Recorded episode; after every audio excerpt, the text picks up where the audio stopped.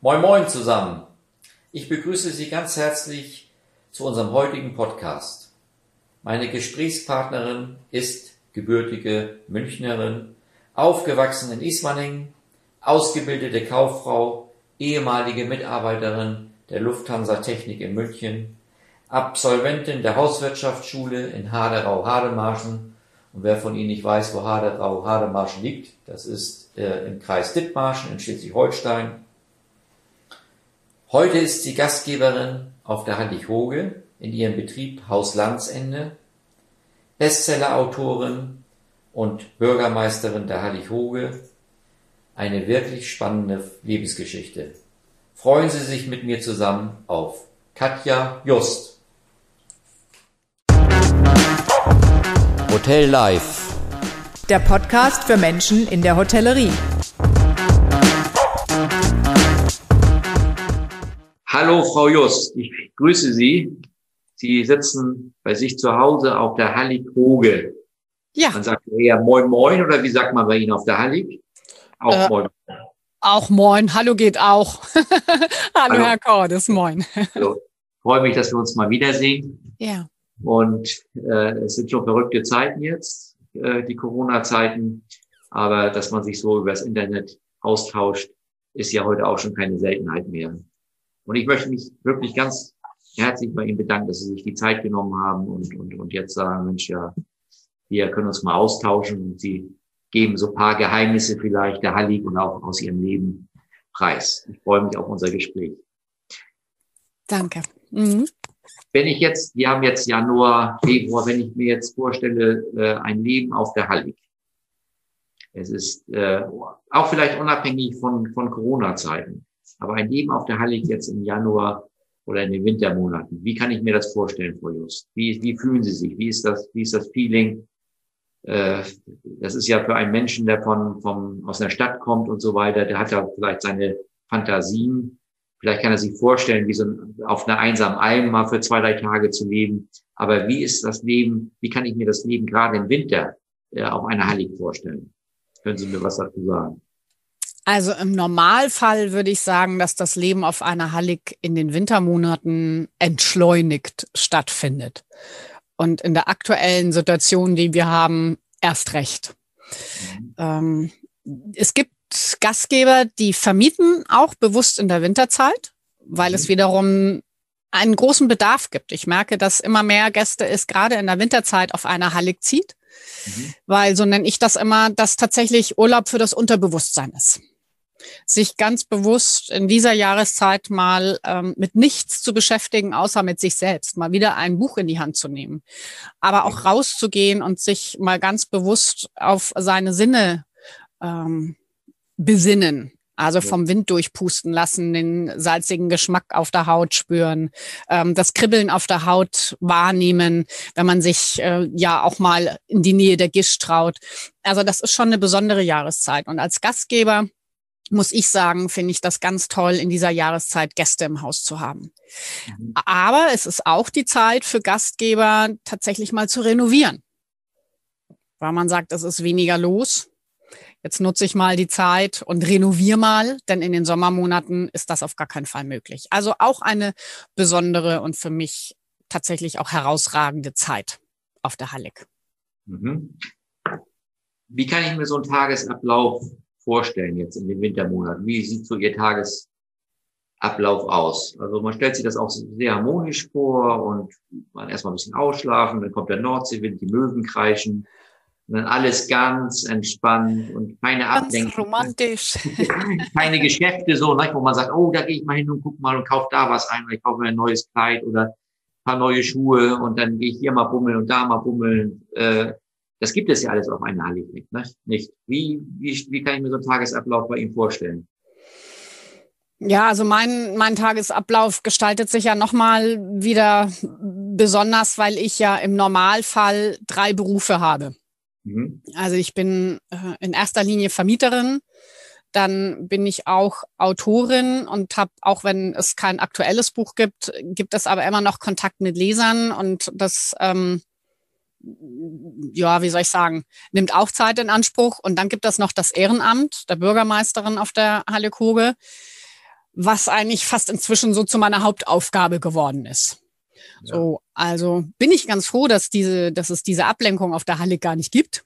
Mhm. Dass ich nicht diesen Zwang habe, auch shoppen gehen zu müssen oder ins Café gehen zu müssen, auch wenn ich letzteres ab und zu wirklich vermisse sondern es gibt schon einen, einen Tagesablauf, den ich auch bewusst versuche, relativ, äh, relativ zu strukturieren.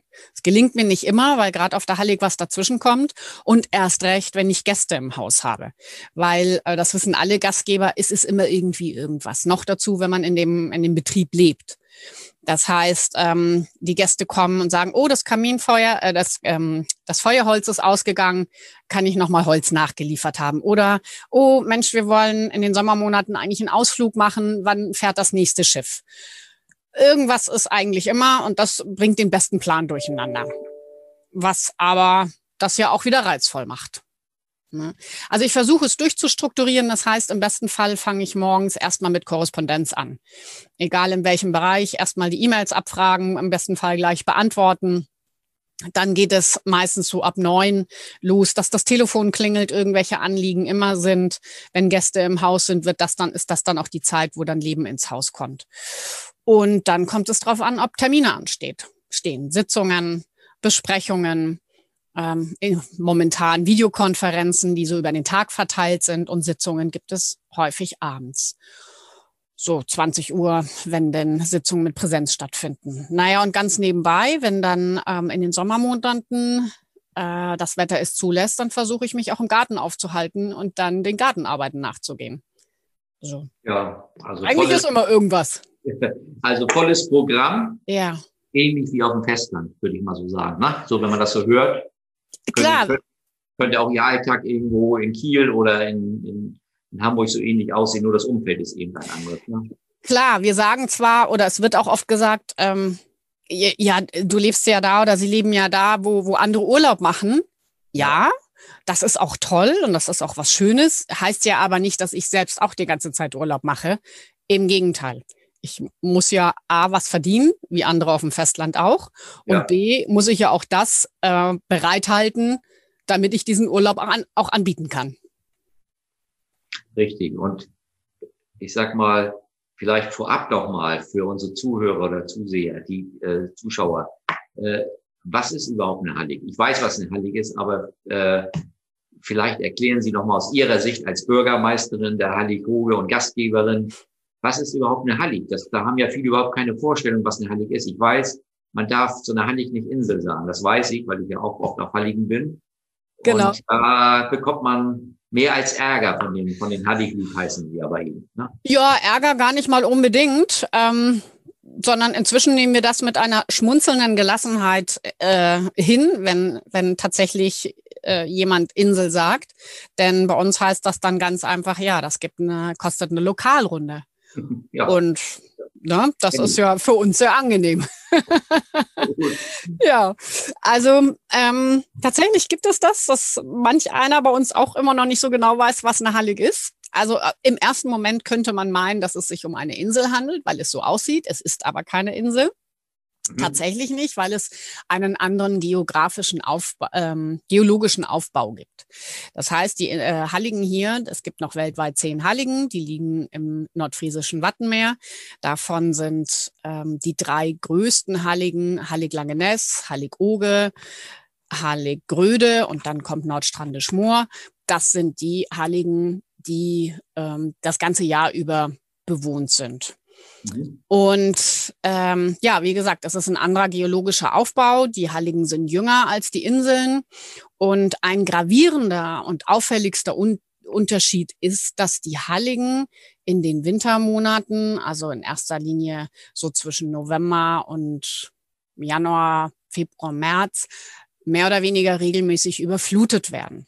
Das liegt daran, dass nicht alle Halligen einen geschlossenen Sommerdeich haben.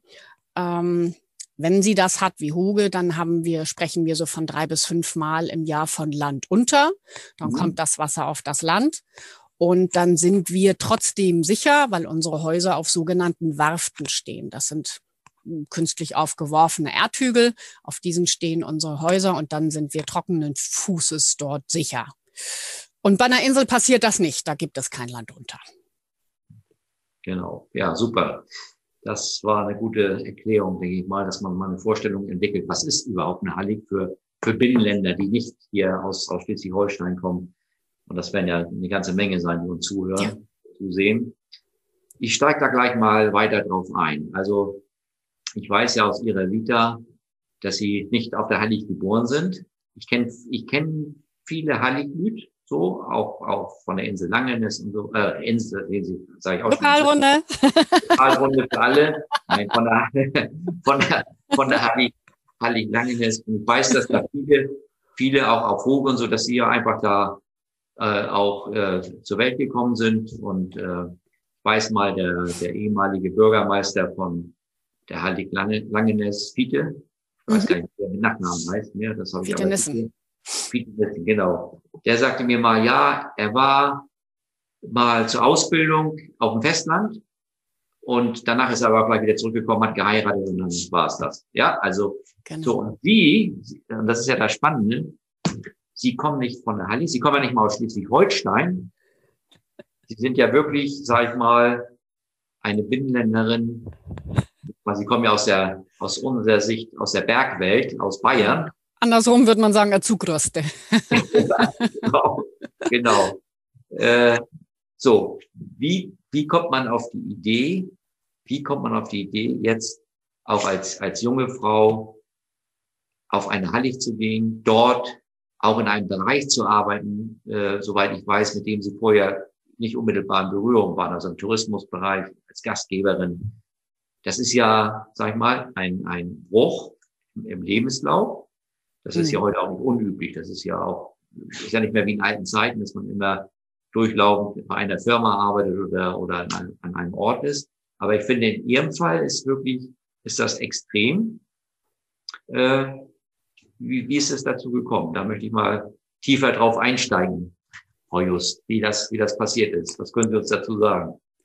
Was haben Sie vorher auch gemacht? Wo, aus welchem Umfeld kommen Sie überhaupt? Aus Bayern habe ich schon verraten. Genau. Und jetzt sitzen Sie seit wie vielen Jahren schon auf der Halle? Also das ist ja eine tolle Geschichte. Seit 20 Jahren. Hammer. Oktober letzten Jahres hatte ich mein 20-jähriges Jubiläum. Hammer. Ja. Ja, es kommt mir manchmal so vor, als ob es nie anders gewesen wäre. Und manchmal habe ich das Gefühl, dass das erst irgendwie alles vor ein paar Wochen stattgefunden hat. Das ist ja. sehr spannend, das so Revue passieren zu lassen, immer mal wieder. Vor allem, was in dieser Zeit auch so alles passiert ist. Ähm, ja, es ist sehr spannend.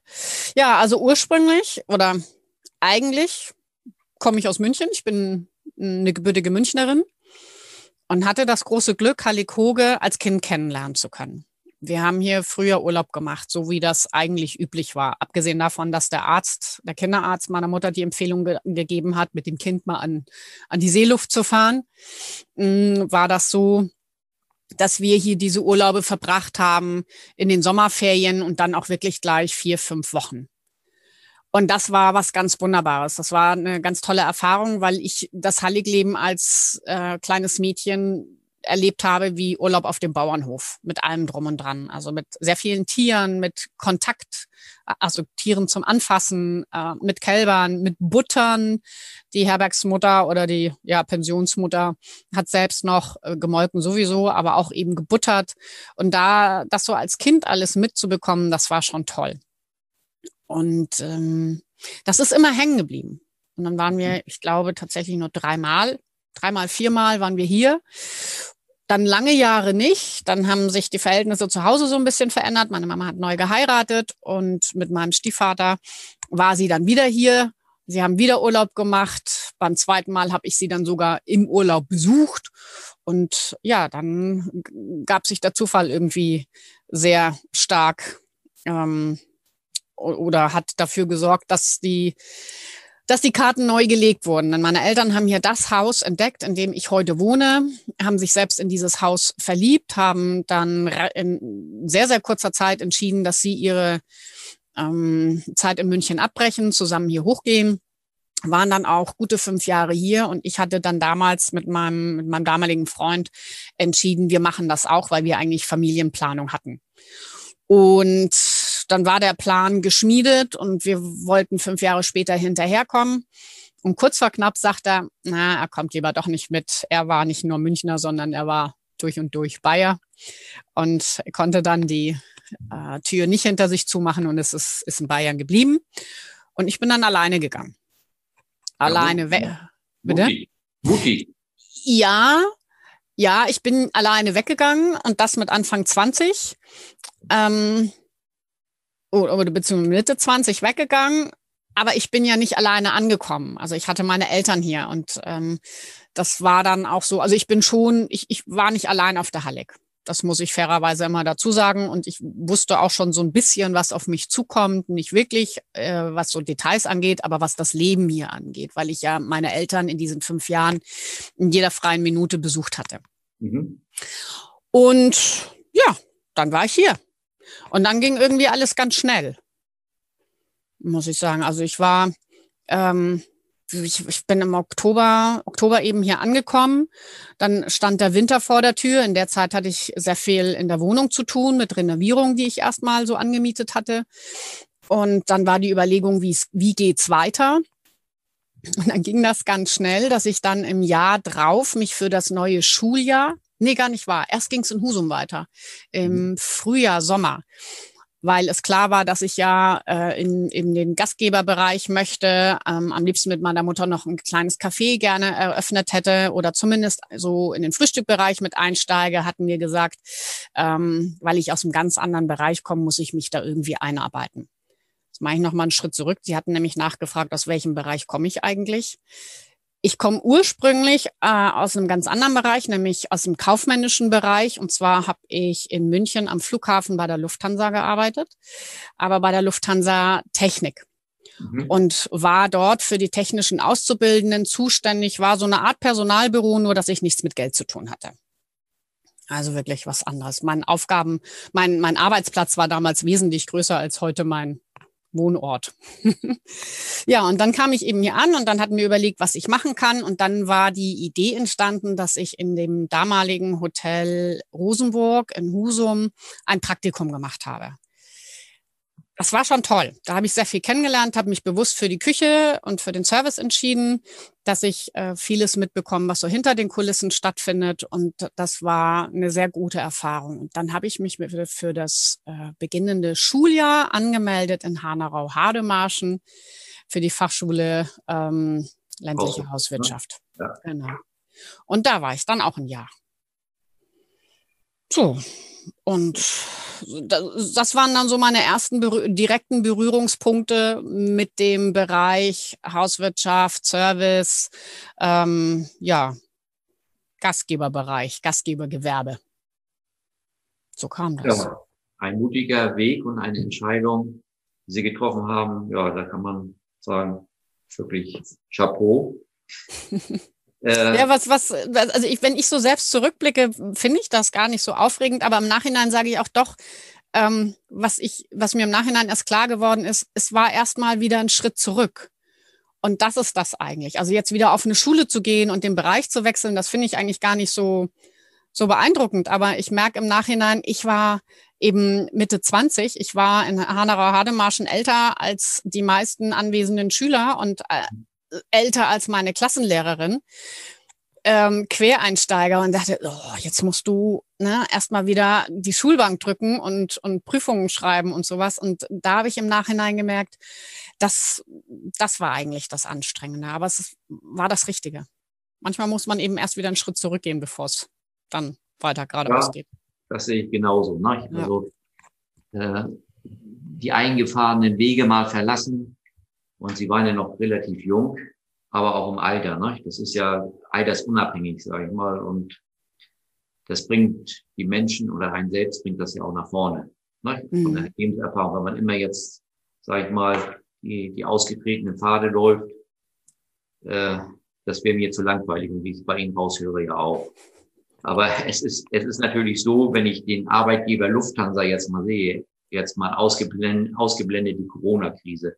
Aber für mich oder ich denke mal auch für viele unserer Zuschauer und Zuhörer ist die Lufthansa sowas, wenn man da arbeitet, hat man quasi in Anführungsstrichen Beamtenstatus. Es ist ein sicherer Job. Es ist auch äh, der Duft der großen, weiten Welt, ja. ist äh, mit dem Logo verbunden. Ne? Also es ist ja auch kein, kein Job, der, der jedenfalls nach außen langweilig ist oder keine Perspektiven aufzeigt.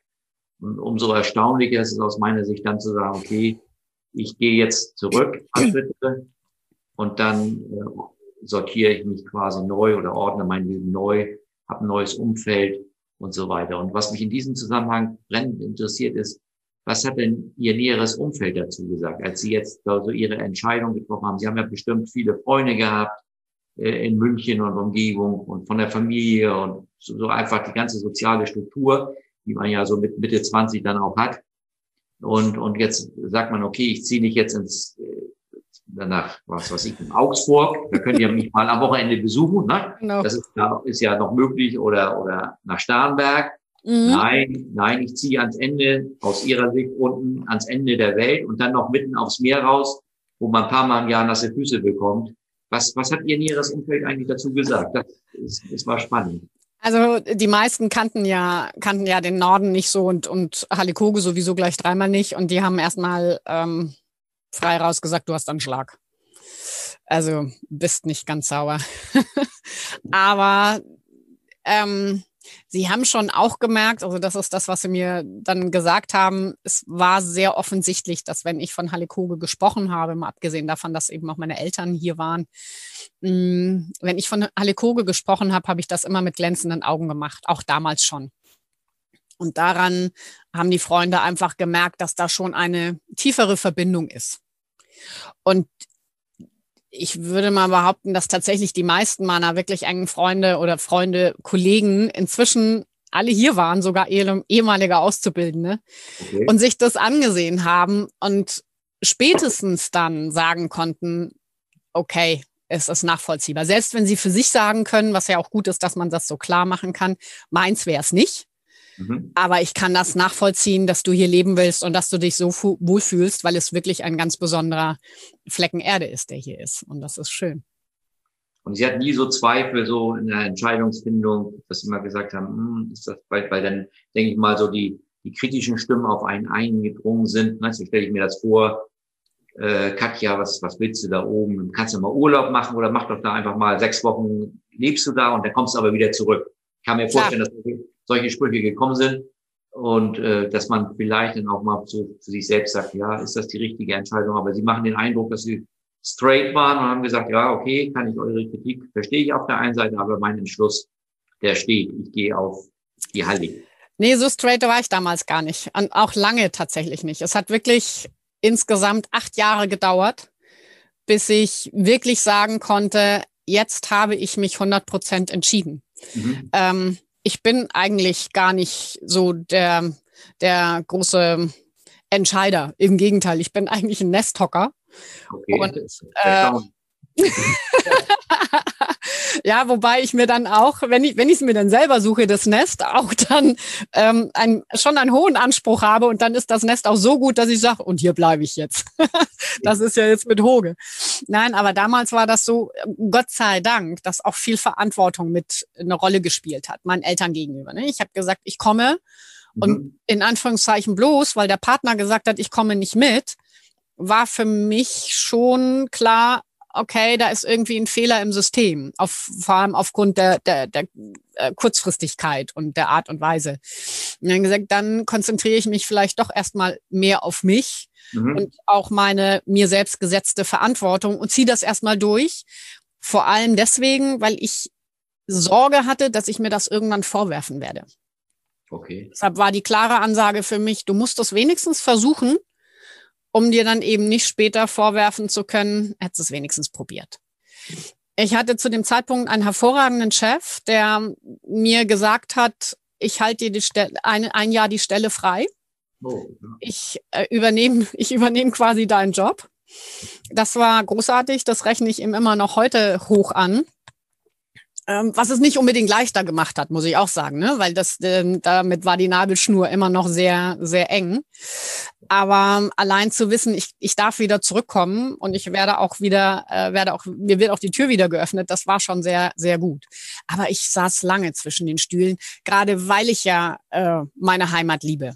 Gerade weil ich meinen Job geliebt habe und wirklich gerne am Flughafen gearbeitet habe. Gerade weil ich ein, eine fantastische Kollegschaft gehabt habe, mit der ich zum Teil heute noch Kontakt habe. Ähm, weil ich eine leidenschaftliche Motor Motorradfahrerin war, weil ich die Berge liebe. Ähm, ich bin ja nicht weggegangen, weil ich mich schlecht gefühlt habe, sondern es sollte sich die Lebenssituation verändern. Ja. Und deshalb saß ich lange zwischen den Stühlen. Aber nach acht Jahren und auch nach, nach zwei, zwei, drei Krisen ist das alles hier richtig, was ich mache, konnte ich ganz klar sagen, es ist Hoge. In allererster Linie ist es erstmal Hoge. Und dann dieses dort leben zu können, wo andere Urlaub machen, ist was hervorragendes. Und dann auch dieses Gastgeber sein zu dürfen, also etwas anbieten zu können, das Menschen annehmen, um die schönste, beste Zeit im Jahr hier zu verbringen, sich wohlzufühlen, den Urlaub in dem Haus zu verbringen, das ich für sie bereithalte. Ja, also das ist ja genau das, was den Gastgeber eigentlich ausmacht.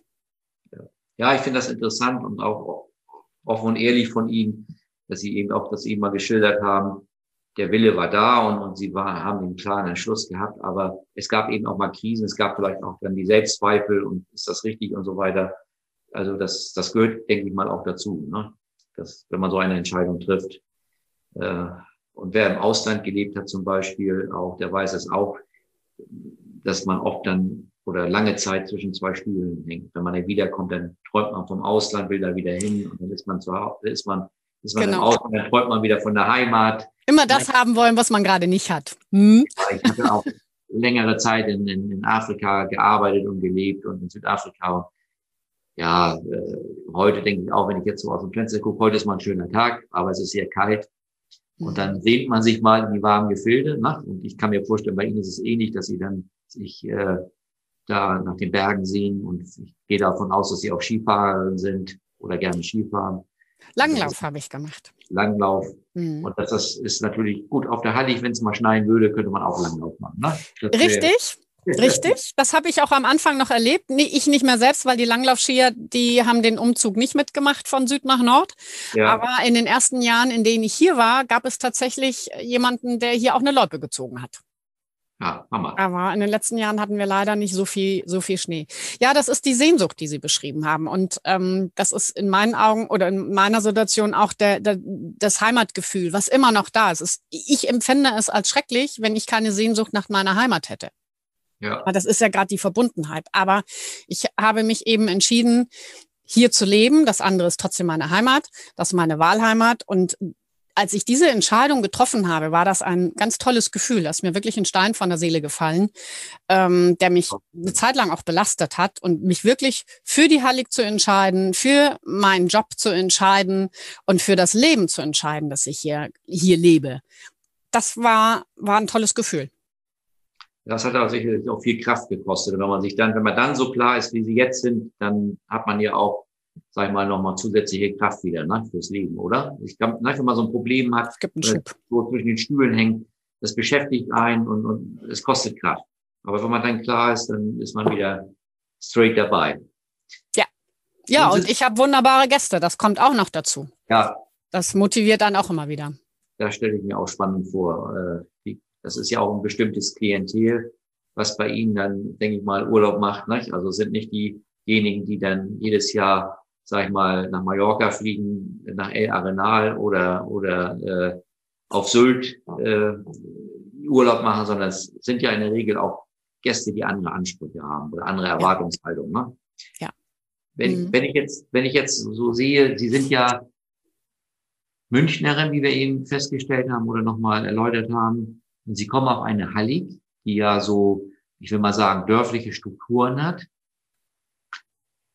Und sie sind top aufgenommen jetzt. Also ich sage integriert. Ne? Sie, sie, sie haben ja, sie sind Bürgermeisterin, sie sind, äh, äh, sie sind da erfolgreiche Unternehmerin, sie sind Mittelpunkt, wenn man so will.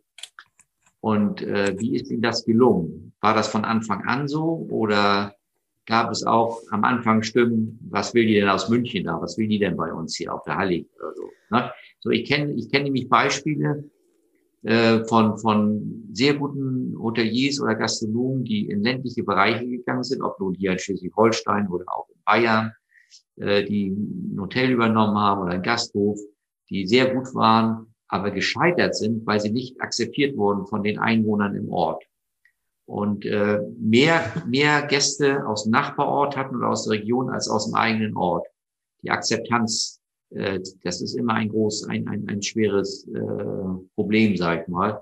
Und wenn ich mir jetzt Ihren Fall ansehe, Sie sind jetzt wirklich extrem aus München, äh, eine Bayerin, eine bayerische Frau, die hier hochkommt nach Schleswig-Holstein und sind auch Bürgermeisterin und erfolgreiche Unternehmerin. Äh, wie ist Ihnen das gelungen? Oder war das, war das auch in Stufen? War das erst so, dass Sie Schwierigkeiten hatten, dass sich das nach und nach dann entwickelt hat? Das ist ja, wie gesagt, viele scheitern daran. Ja, bestimmt. Ähm, und wenn ich nicht so, wie soll ich sagen, ähm, in Bayern sagt man zach. äh, heißt das? Ach, C. Wenn ich nicht so, wenn ich nicht so C wäre, ich glaube, dann hätten, dann hätte es auch gut sein können, dass ich aufgegeben hätte. Ähm, ich habe von meiner Mutter sehr viel Disziplin in die Wiege gelegt bekommen mhm. und von meinem Vater das Zähsein. Und das ist eine gute Kombination für eine Lebensphase, in der es vielleicht nicht rund und nicht einfach läuft. Und ich, ich setze inzwischen einen drauf und sage, einfach kann jeder. Das ist leichter gesagt als getan, aber das halte ich mir dann immer so vor. Es war nicht immer einfach, aber ich muss rückblickend auch sagen, ich glaube, ich habe es mir selbst manchmal schwerer gemacht, als es wirklich war, indem ich die Situation im Grunde genommen genauso beschrieben habe, wie Sie sie gerade in Fragen an mich gestellt haben. Bin ich hier die Zugereiste? Bin ich überhaupt akzeptiert? Ähm, wie sehen die das? War das jetzt wieder zu kritisch? Habe ich jetzt wieder irgendwas gemacht, mit dem ich angeeckt bin? Ich glaube, unterm Strich war ich viel strenger mir gegenüber, als die Hallig-Leute es mir gegenüber gewesen sind. Ähm, das glaube ich inzwischen rückblickend. Natürlich habe ich Situationen gehabt am Anfang, wo ich gemerkt habe, da gab es einen Kreis an, an Personen, ähm, da war einfach keine Sympathie, Sympathie da. Wir mochten uns halt einfach nicht. Und das, wenn, wenn eine Gruppe mir gegenüber stand, dann war das, das Gewicht natürlich auch stark. Die wollen mich nicht. Ja. Äh, inzwischen ist es so, dass ich mit einem großen Teil dieser Leute über diese Situation von damals sprechen kann und dass wir drüber lachen können. Und tatsächlich war es so. Es funkte einfach nicht zwischen uns. Heute sehen wir es anders. Ähm, das ist auch gut so. Man kann auch drüber schmunzeln. Das heißt, mein, mein Durchhaltevermögen hat mich hier gerettet. Dass ich nicht aufgegeben habe, hat mich ähm, gerettet. Sonst, glaube ich, hätte ich aufgegeben. Und das andere, nicht nur mein Durchhaltevermögen, sondern auch wirklich, dass ich auch gezeigt habe, ich meine das ernst, was ich hier mache.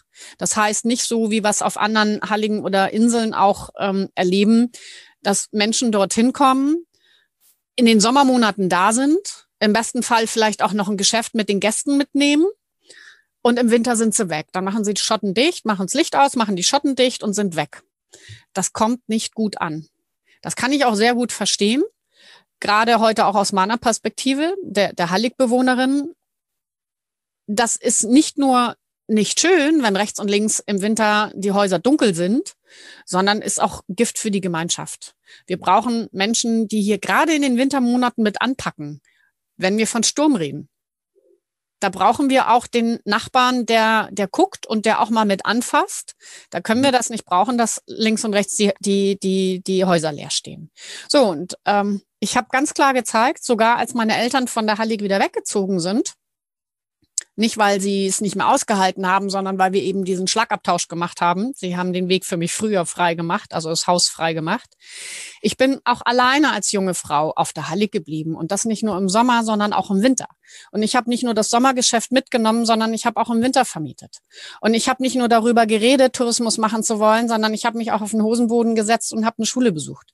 Und ich bin ähm, 2000 auf die Hallig gegangen und 2001, glaube ich, war, nee, 2003, 2003 war die erste Kommunalwahl, die ich hier mitgemacht habe. Und bin 2003 ähm, tatsächlich in die Politik gegangen, habe mich aufstellen lassen. Das war nicht so, dass sie gesagt haben, ich muss unbedingt mit in die Politik, weil ich bin hier der beste Kandidat. Ähm, natürlich bin ich auch gewählt worden, weil so viele junge Leute sich nicht freiwillig zur Verfügung gestellt haben. Aber sie haben auch mitgekriegt, ich meine es ernst. Und dieses als Neuling und dann auch noch als junge Frau zu zeigen, ich meine es ernst und ich setze mich für die Hallig ein und ich bin auch im Winter da und ich packe auch mit an. Das war es letztendlich. Mit dem, was ich zwischendurch gemacht habe oder zwischendurch gesagt habe, ecke ich auch noch heute an. Logisch. Es wäre ja auch komisch, wenn es nicht so wäre. Aber sie wissen, ich meine es ernst und das, darauf kommt es an. Ja, sehr gutes Beispiel für andere, die in ähnlichen Situationen sind oder in ähnliche Situationen kommen. Nicht? Man kann es eben, so wie Sie es geschildert haben, auch schaffen, indem man da eben auch auf die Menschen zugeht und ihnen auch zeigt, dass man nicht nur die Sahne abschöpft, sondern auch in der Gemeinschaft ist und sich gegen einen, äh, gegenseitig hilft und so weiter. Das ist, ist schon der richtige, genau. richtige Ansatz, denke ich. Wenn Sie äh, damals oder als Sie damals dann äh, auf die Heilig gegangen sind, man hat ja oder ja, man entwickelt eine Vorstellung und sagt, wenn ich da lebe, dann wird sich das so, so, so und so entwickeln und das ist alles schön und auch nicht schön. Diese Vorstellung, die Sie ursprünglich gehabt haben, gab es auch Punkte, wo Sie sagen, hey, gut, dass ich das nicht vorher gewusst habe, als ich mich entschieden habe, fest auf die Heilig zu gehen? Oder war das so im Großen und Ganzen äh, so, äh, entsprach das Ihren Vorstellungen, die Sie hatten, bevor Sie sich äh, fest auf der Heilig niedergelassen haben? Ähm im Grunde genommen ja. Also äh, gut, der krasse Unterschied war der, der, der eigentliche Plan war ja der, dass ich mit meinem gemeinsam, mit meinem Partner gemeinsam hier hinkomme und Familie gründe. Mhm. So, also das, das war ja, das war ja der eigentliche Plan. Und das ging ja 100 Prozent in eine andere Richtung los, als ich dann alleine hier hingekommen bin. Mm, das ist ein Plan gewesen, der, der sich hätte hier realisieren lassen können und der mit Sicherheit auch sehr lange angehalten hätte. Aber ich bin heute davon überzeugt, die Konstellation Vater, Mutter, Kind, Kind gäbe es heute nicht mehr, weil ähm, er niemals die Hallig so geliebt hätte, wie ich sie liebe. Also ich bin heute davon überzeugt, wir wären nicht mehr zusammen. Mhm. So, inzwischen werden die Kinder zwar auch groß und raus aus dem Haus, ob sie hier wären oder woanders, ist ganz was anderes. Wir werden es nie erfahren. Ähm, also insofern weiß ich heute rückblickend, und das Gott sei Dank schon ein bisschen länger, es musste so kommen, wie es kam, und es war gut so. Denn ich hätte mich auch selbst gar nicht so entwickelt, wie ich mich entwickelt habe. Ähm, und das muss ich sagen, ähm, war für mich der richtige Weg, ihn so gegangen zu sein, wie ich ihn gegangen bin. Ja, schön, wenn man das so sagen kann für sich selbst. Ja, alles richtig ja gemacht. Das ist, ja. höre hör ich auch nicht oft. Ne? Viele klagen über ihr Schicksal und sagen, ah, ist alles, alle anderen sind schuld und ich muss die ja so leben und dies und das. Und wenn ich dann erstmal in Rente gehe oder wenn ich meinen Betrieb veräußert habe, dann fange ich an zu leben. Aber es ja. ist ja schön, wenn man im, im jungen Alter sind ja noch relativ jung, dass man sagen kann, ja, nee, ist alles super, alles gut, das ist mein Leben. Finde ich sehr gut. Was sehen Sie denn als größte Herausforderung an für eine Frau, die Unternehmerin werden will in der heutigen Zeit? Also die jetzt auf eigenen Beinen stehen will, äh, wirtschaftlich, äh, ja, ihr eigenes, ihr eigenes äh, Konzept, ihr eigenes Geschäftsmodell aufbauen will. Was sehen Sie dann, was sehen Sie da als gute Herausforderung aus Ihrer Sicht? Wenn man aus dieser Abhängigkeit des Angestelltenverhältnisses oder aus dem Beamtentum raus will, jetzt als Frau und sagt so, jetzt möchte ich mein eigenes Ding machen. Egal wie, ob ich eine Eisdiele mache oder ob ich ein Hotel baue, ob ich Ferienwohnung habe. Äh, wo sehen Sie da aus Ihrer Sicht heute die größten Herausforderungen? Also ich glaube, die allererste und wirklich größte Herausforderung ist die, dass Frau sich tatsächlich erstmal erstmal entscheiden muss, ähm, Geschäft, Betrieb oder Familie. Mhm. Schon aus biologischen Gründen. Und das, glaube ich, ähm, ja, ist wirklich die größte Herausforderung. Und das heißt nicht, dass sie in Stein gemeißelt ist. Das heißt, wenn ich mich äh, dagegen entscheide, also gegen Familie entscheide ähm, und erstmal für den Betrieb entscheide, heißt das ja nicht, dass ich das nicht wieder kippen kann.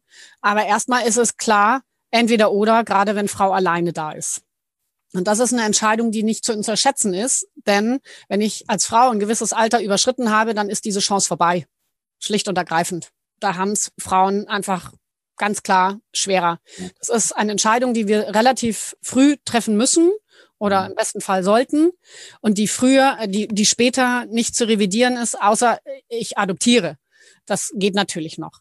Ähm, Und das ist auch leichter gesagt als getan, als junge Frau diese weitreichende Chance, ähm, zu, äh, diese weitreichende Entscheidung zu treffen. Denn ähm, ein Geschäft kann ich auch noch letztendlich mit 50 aufmachen, aber ein Kind zu bekommen mit 50 würde ich jetzt nicht unbedingt empfehlen. So, das ist, glaube ich, das Allerwichtigste. Und dann ist es je nach Bereich immer noch so, ähm, dass Frauen sich mehr anstrengen müssen, mehr beweisen müssen, mehr zeigen müssen, dass sie dem gewachsen sind. Wenn ich daran denke, eine Situation, die ich glaube ich auch nie vergessen werde bei der Lufthansa, wie gesagt, ich war für die ähm, Auszubildenden zuständig und wir hatten, das war ein Bereich da, es waren Fluggerätmechaniker und Fluggerätelektroniker damals. Und ähm, in den Jahren, in denen ich da war, waren zwei Mädchen, mhm. zwei, zwei Azubinen dabei. Und an die eine kann ich mich gut erinnern, das war mehr so ein Kerl, Andrea. Und das andere war Tanja. Ähm, das war ein hübsches Mädchen.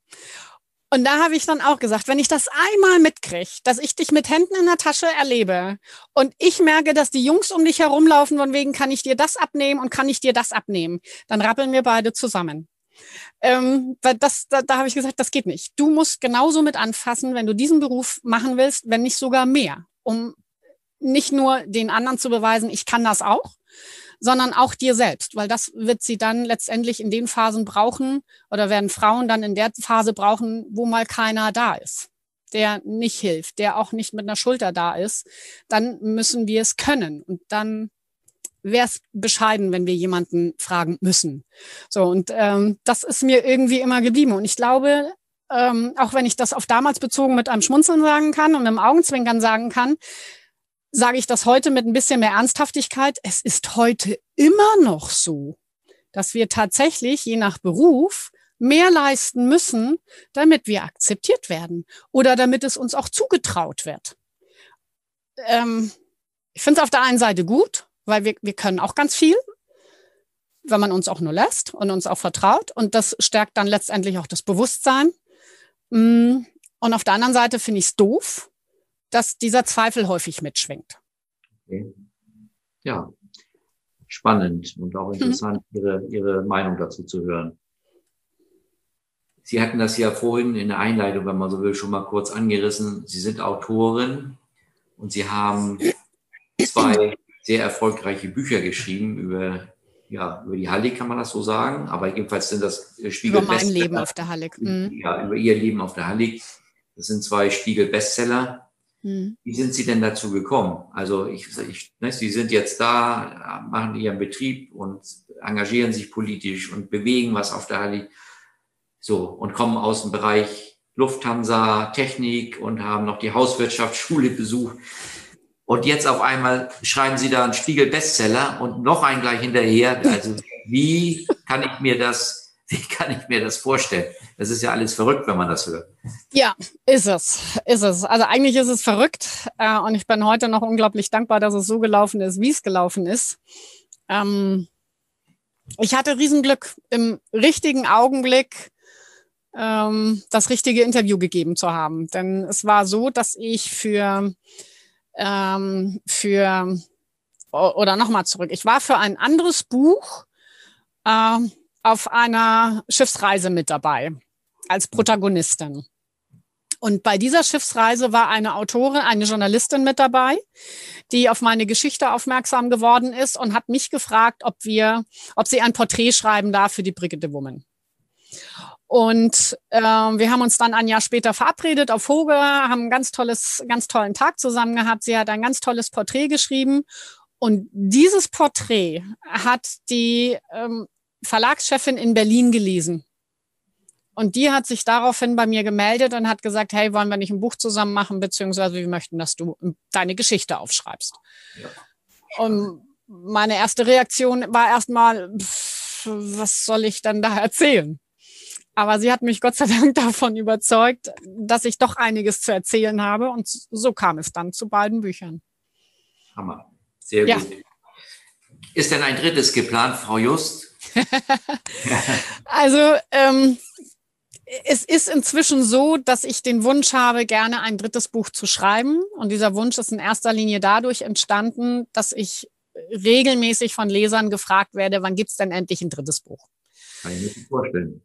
Und es hat lange gedauert, bis ich überhaupt diesen, diesen Gedanken verinnerlicht habe. Möchte ich das? Inzwischen gibt es diesen Wunsch. Ja, ich möchte ein drittes Buch schreiben. Ich kann aber ganz klar sagen, dass das ähm, auf jeden Fall noch zwei Jahre auf sich warten lassen muss, weil ich überhaupt nicht Zeit und Raum dafür habe. Und de den brauche ich, um die, einmal die Gedanken oder die Kapitel zu entwickeln und dann diese Kapitel mit Leben zu füllen. Ja, ja, ich bin gespannt und warte, oder ich, ich, nicht nur ich warte, sondern ich denke, viele andere warten auch. Und ja, würden uns alle freuen, wenn das dritte Buch dann, auch wenn wir noch zwei Jahre warten müssen. Dankeschön. Frau Just, zwei abschließende Fragen noch. Äh, wenn Sie jetzt zurückblicken in Ihrer Zeit jetzt auch als, als Unternehmerin, als Bewohnerin der Hallig, was war Ihre schwerste Herausforderung in diesen ganzen 21 Jahren? Mhm als Unternehmerin? Was muss, wo, wo Sie gesagt haben, oh, das war wirklich ein harter Angang. Können Sie sich daran noch erinnern oder können Sie das sagen? Die am meisten als Unternehmerin. Als Unternehmerin. Naja, als Unternehmerin kann ich es, also aus der wirtschaftlichen Perspektive kann ich es gar nicht mal so wirklich beantworten, weil ich habe dieses Riesenglück oder diese hervorragende Entscheidung getroffen, wie auch immer, an einem wunderbaren Flecken oder auf einem wunderbaren Flecken Erde leben zu dürfen. So, und das ist, ist eigentlich die halbe Miete von in Anführungszeichen meinem Konzept. Das heißt, man wird automatisch auf die Hallig aufmerksam. Ähm, das Einzige, was ich in Anführungszeichen machen muss, dass ich dieses für mich immer noch wundervolle Haus mit, ähm, mit meiner Handschrift versehen muss. So, das ist jetzt auch nicht so herausragendes. Da hatte ich ja eine, eine tolle Lehrmeisterin mit meiner Mutter. Mhm. Ähm, also auch keine Wahnsinnsherausforderung. Ich habe großartige Gäste und dieses Gesamtpaket, das ist ein Geschenk.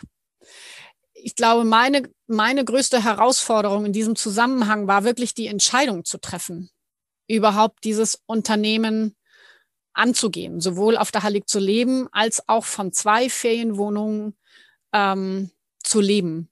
Das war die größte Entscheidung und die hat es mir lange schwer gemacht, weil ich einfach nicht wusste, wie ich das schaffen soll, mhm. äh, von zwei Wohnungen zu leben. Ich glaube, das, ja, ich glaube, das war die schwierigste Entscheidung. Die Entscheidung zu treffen, ja, ich will auf der Hallig leben und ja, ich bin bereit, von zwei Ferienwohnungen zu leben. Ja, ja. das war das. Sehr gut. Und jetzt noch eine Frage. Sie, wir hatten ja auch schon mal die Gäste angesprochen, die zu Ihnen kommen. Diesen 21 Jahren haben Sie bestimmt mal mehrere skurrile Geschichten mit Ihren Gästen erlebt. Vermute ich mal. Also ich bin ja auch ein alter Hotelmann. Äh, ich könnte auch ein ganzes Buch schreiben an, an Geschichten, die ich in meiner Zeit auch im operativen Geschäft als Hotelmanager äh, äh erlebt habe und auch heute noch erlebe als Berater. Aber ich denke, unsere Zuhörer, Zuschauer äh, freuen sich immer über eine Geschichte, wenn sie mal so aus erster Hand hören, was sie so Skurriles erlebt haben. So eine skurrile Geschichte. Haben Sie die noch eventuell parat für uns? Ähm, ja, ja, das ein oder andere Skurrile war dabei. Ich glaube, das Skurrilste war tatsächlich das, mal abgesehen davon, das war aber noch bei meinen Eltern, die mir das erzählt hatten, dass einmal ein Pärchen ankam und der, mein Stiefvater holte sie vom Schiff ab und dann kamen sie gerade hier an, waren schon sehr gestylt und so und schon auffällig, kamen hier an und dann zog sie sich um und kam wieder runter und sie hatte dann High Heels an und ähm, schickes Jäckchen und Handtäschchen und dann fragten sie, wo sie denn jetzt zum Shoppen gehen könnten. Ähm, das äh, war so von meinen Eltern, glaube ich, eine sehr skurrile Situation, weil Hallig und Shoppen und Hallig und High Heels, also das ja. passt nicht. Aber meine skurrilste Situation war, glaube ich, die, Genau, da kam, das muss irgendwie, wann war das dann? Äh, 2000, keine Ahnung, neun oder, oder, oder acht oder irgendwie so da an dem Dreh rum. Da kam ein alleinreisender junger Herr hier an und äh, den habe ich dann eben in seine Wohnung gebracht und habe ihm dann alles gezeigt. Und ich hatte eher so das Gefühl, er ist gar nicht so wirklich aufmerksam, hört gar nicht so wirklich zu. Und dann hat er mich da so reden lassen, wo was ist, habe ihm das alles gezeigt. Und dann sagte ich so, ich bin jetzt fertig. Und dann machte er seine Tasche auf und zog eine Flasche Sekt raus. Und dann sagte er so, ja, und ich finde, jetzt könnten wir eigentlich zum gemütlichen Teil überkehren und äh, übergehen und dann könnten wir doch jetzt mal eine, könnten wir doch jetzt mal einen Sekt zusammen trinken. Ja, ja. Das fand ich schon sehr skurril und war auch äh, ein bisschen angefasst, muss ich sagen, weil das ist wieder diese Situation, ähm, das macht man nicht. Ne? Wenn, wenn der Gast genau weiß, äh, die Gastgeberin wohnt alleine im Haus äh, und er kommt dann gleich mit der Flasche Sekt, das fand ich schon ein bisschen grenzwertig bis ja, skurril. Aber ich habe mich gut. Hm? Ja, wie sind Sie aus dieser Situation rausgekommen? Das würde mich nochmal interessieren. ja, ich, ich wollte gerne, ich wollte gerne sehr privat antworten, aber ich habe es runtergeschluckt. Ich habe dann als Gastgeberin gesagt, ähm, das ist sehr nett, aber er hat mir dann weismachen wollen, dass er Geburtstag hätte, auch wenn sie heute Geburtstag haben. Es tut mir leid, aber ich bin jetzt ehrlich gesagt froh, wenn ich Feierabend machen könnte. Ich habe, ich habe, ich habe einen langen Tag hinter mir und den Feierabend möchte ich gerne allein in meinen Räumen verbringen. Ja, sehr schön. Sehr diplomatisch, Marius. Danke. Wunderbar. Ja, das war es auch schon. Und ich finde, wir haben alle zusammen sehr viele interessante Einblicke aus ihrem Leben erfahren. Und ich freue mich, wenn wir uns demnächst mal wiedersehen.